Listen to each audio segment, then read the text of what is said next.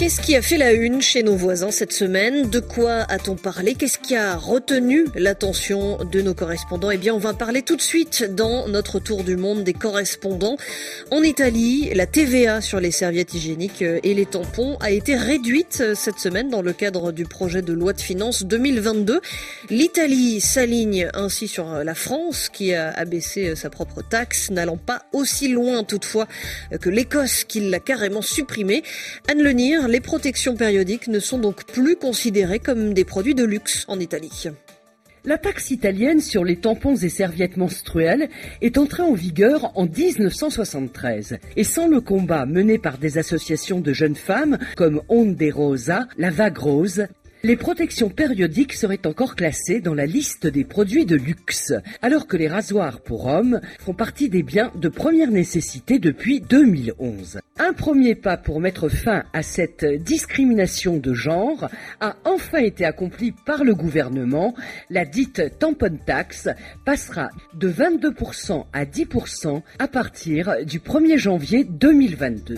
Anne Lenir euh, à Rome. En Israël, c'est l'exercice Blue Flag qui a fait particulièrement réagir cette semaine, un événement qui mobilise tous les deux ans des appareils de pays alliés. Imaginez-vous des rafales français, des avions euh, allemands, américains, de l'Inde ou de Grèce dans l'espace aérien israélien aux côtés des F-35I de l'armée de l'air israélienne. L'objectif, Michel Paul, c'est de simuler différents scénarios de combat dits extrêmes et de réaliser des vols en coalition aussi euh, réaliste que possible. Très symbolique, un survol de Jérusalem, notamment de la Knesset et du mémorial de la Shoah Yad Vashem, par des avions de la Luftwaffe, l'armée de l'air allemande, accompagnés par des chasseurs bombardiers israéliens. Un caractère inédit aussi, pour la première fois des avions de combat indiens, des Mirage 2000, participent à Blue Flag. La Royal Air Force, elle, déploie un escadron en Israël. Ce n'était pas arrivé depuis la création de l'État hébreu en 1948 et des Rafales B français évoluent dans le ciel israélien. Jusqu'à la fin du mois, les participants vont simuler des batailles aériennes et des attaques solaires, un exercice qui se déroule sous fond de tensions très vives entre Israël et l'Iran.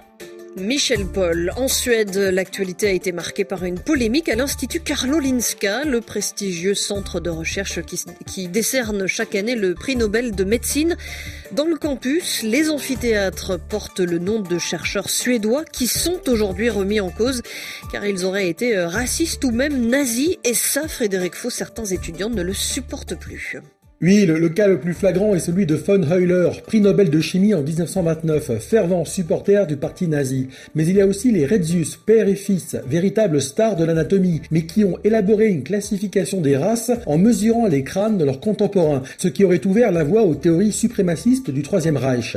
De grands scientifiques donc, mais infréquentables aujourd'hui. Alors que faire? Certains veulent que toute référence à ces patronymes disparaisse à jamais. D'autres disent qu'il faut tirer des leçons de l'histoire, ne pas enlever ces plaques de rue, mais expliquer qui étaient ces chercheurs, pourquoi leur idéologie est inacceptable. Une commission de sages nommée par la direction, pour sa part, propose carrément de renoncer à utiliser le nom de personnalité pour baptiser des bâtiments. Le Karolinska devrait trancher ce délicat débat la semaine prochaine. Frédéric Faux à Stockholm et direction Taïwan à présent, où un clip de musique moquant la propagande chinoise fait un carton sur les réseaux sociaux, cumulant plus de 12 millions de vues pour cette musique donc euh, dont les paroles évoquent une rupture amoureuse.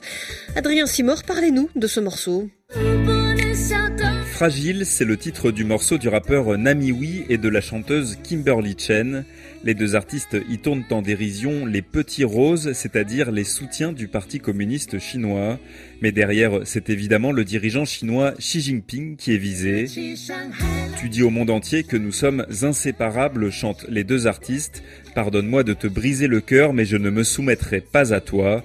Le clip a rapidement fait le buzz à Taïwan où il fait évidemment écho aux menaces grandissantes d'annexion chinoise.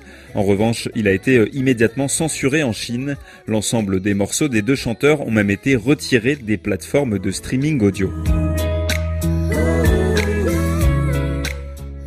Adrien Simor pour terminer ce tour du monde euh, en musique pour une fois. N'oubliez pas évidemment que toutes les productions, euh, les informations euh, ou les reportages de nos correspondants sont à retrouver sur notre site rfi.fr.